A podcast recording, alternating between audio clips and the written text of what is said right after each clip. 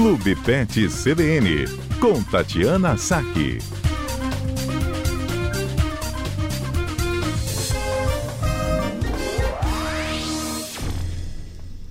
Clube Pet com a doutora Tatiana Saki, ou Tati Saki, 16h44. Doutora Tati, tudo bem? Boa tarde, Mário. Tudo bem, vocês? Graças a Deus, tudo bem. Doutora Tati. Boa tarde. Ih, tá me ouvindo? Boa tarde aos ouvintes. Ótimo. Doutora, hoje uma garota me falou assim: sabia que o cachorro tá com ciúme da minha irmã? Ué, como assim? É, ele tem ciúme da irmã. Se se aproxima da irmã, ele, ele late como se fosse um ciúme. É viagem demais isso, doutora? Não, não é viagem, não. Não? Eles sentem ciúme, sim. Eles acabam muitas vezes se apegando mais a algum membro da família, tendo mais afinidade com algum membro da família, hum. e podem eventualmente sentir ciúme ou querer proteger aquela pessoa, não hum. deixar que hum. ninguém se aproxime.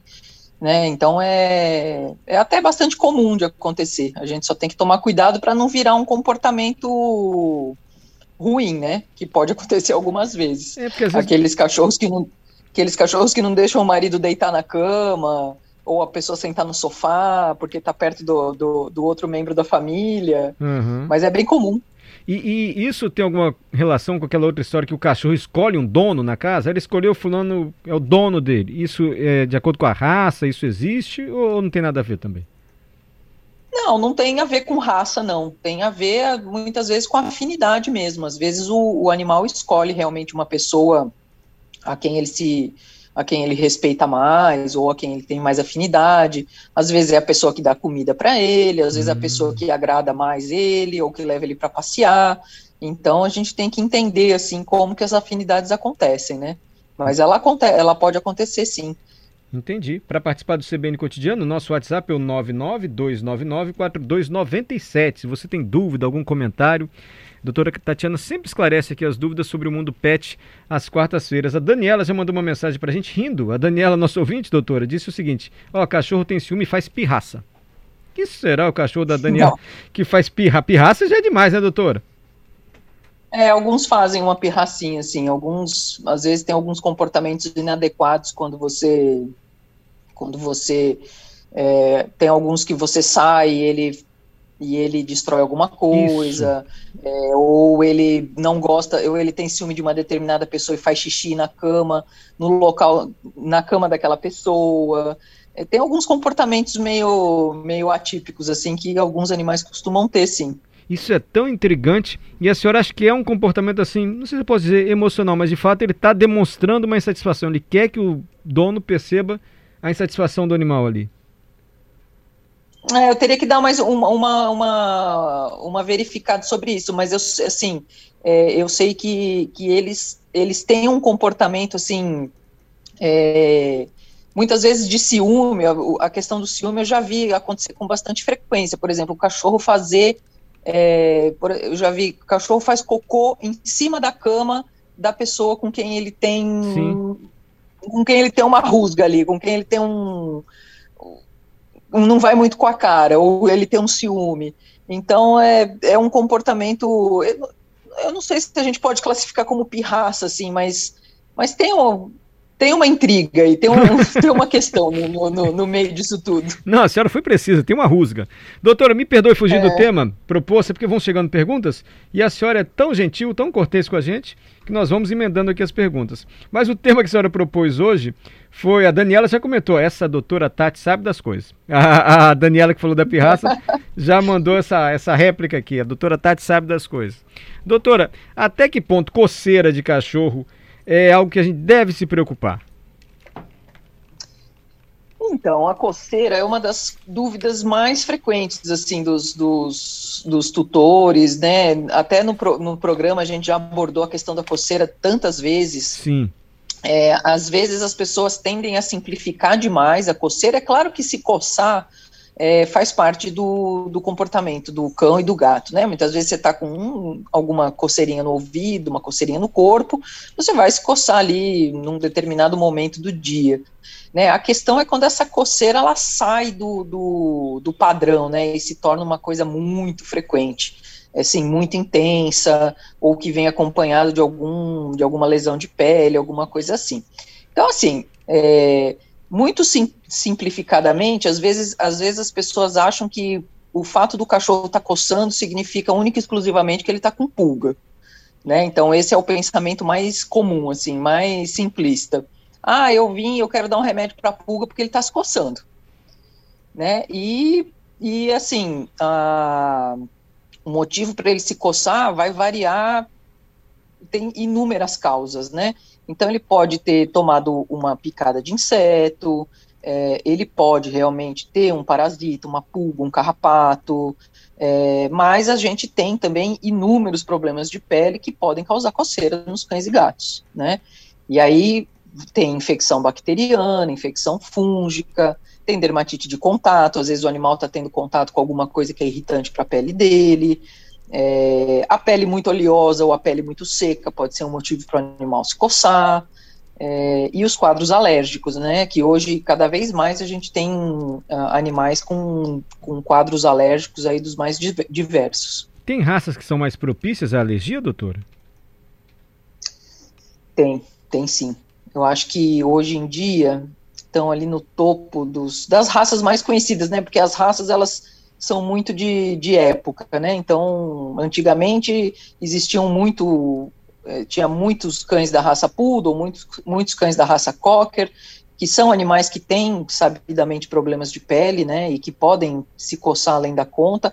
Mas acho que hoje em dia quem ganha quase que disparadamente é o Shih Tzu, né? uhum. né? Que é muito comum. A, a raça a raça tá tá bem é, é, presente no nosso dia a dia. Shih Tzu é aquele pequenininho, é, bem peludinho, né? Isso, bem peludinho, assim, e, mais baixinho. Isso, bem peludinho, com o narizinho achatadinho, né? Um olho gigante, assim, um olho maior que a cara do Shih Tzu. E zoiudo. e, esse costuma ter muita alergia? Muita, bastante. É, o Lhasa apso, que é o parente, do, assim, que é um, um parente próximo do Shih Tzu, também pode ter bastante problema de pele. É, os cães de raça grande, o Labrador e o Golden, acho que eles ganham ali disparadamente, né?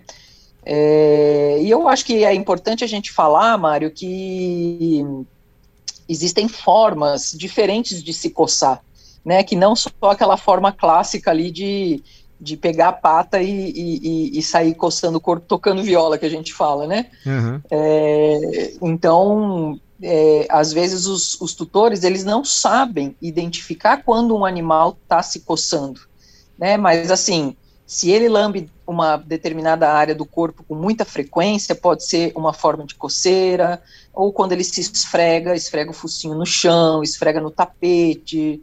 É, tem animal que fica se mordiscando o tempo todo, mastigando, né, o, o corpo e as patinhas. Já tem pergunta Isso aqui, tudo olha. são formas de coceira. Tem, tem ouvinte perguntando, é, minha cadelinha lambe muito a pata. Isso é algum tipo de alergia? Pode ser algum tipo de alergia? Então, aí o que, que, é, o que, que acontece? A gente tem animais, é, a gente tem os tipos mais comuns de quadros alérgicos são as alergias aos parasitas, né, que é pulga, carrapato, principalmente, e, e aí existem também as alergias alimentares ou as alergias a substâncias ambientais, que a gente chama de atopia, que muitas vezes se manifestam com coceira excessiva é, nos ouvidos, otites de repetição, toda hora o animal tem otite, lambedura excessiva das patas, é um dos principais sinais de alergia nos animais. Lambendo a pata, é, Lambendo as patas, principalmente a, a, ele vira a patinha e mastiga embaixo, embaixo, no meio dos dedos, né? Então, é um dos principais sinais aí de, de alergia nos cães é essa, é essa lambedura excessiva das patas. Tem ração hoje que se propõe a ser antialérgica, a senhora já deve ter visto. Funciona de fato? Então, aí não é uma coisa que você pode usar aleatoriamente, entendeu? Muitas vezes é preciso passar pela consulta com um veterinário, é, preferencialmente um dermatologista. Às vezes o animal que se coça, ele já passou por mais de um veterinário, porque o, o tratamento nem sempre é simples, né?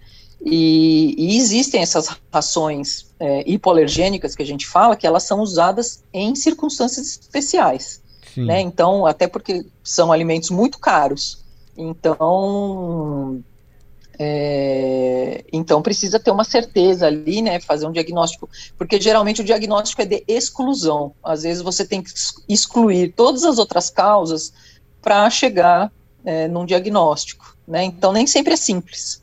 Perfeito. Doutora Tati, cheio de perguntas para a senhora aqui, viu? Mas eu vou deixar para a semana que vem, porque a senhora pode se preparar melhor. Se bem que essa aqui a senhora já pode responder, eu acho. A Silvia, é verdade que muitos cachorros são a cara do dono? Ele reproduz a personalidade do dono, a cara no sentido metafórico. Tipo, se a pessoa é nervosa, Olha... o cachorro também é.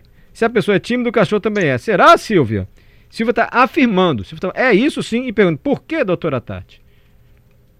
Olha, é, muitas vezes a gente percebe uma, uma, uma similaridade, assim, não dá para afirmar 100%, mas é, no dia a dia do consultório, porque muitas vezes o, o, o, veterinário ele tem que, às vezes ele, ele faz uma análise psicológica ali, né, no, no, momento, no, momento, da consulta. A gente percebe realmente que muitos animais ansiosos, é, eles acabam tendo é, tutores ansiosos, né, ou a pessoa mais estressada, mas você pode ter o inverso. Às vezes você tem uma pessoa extremamente enérgica, né, uma pessoa muito ativa e o cachorro é mais tímido, uhum. porque às vezes ele ele tem um pouco de medo, ele tem um pouco de receio, ele fica mais na dele, né, é, ou a pessoa tem um comportamento mais é, a pessoa é mais tranquila, mais menos enérgica e o cachorro tem muita energia, então essa pessoa não consegue controlar o animal, Uhum.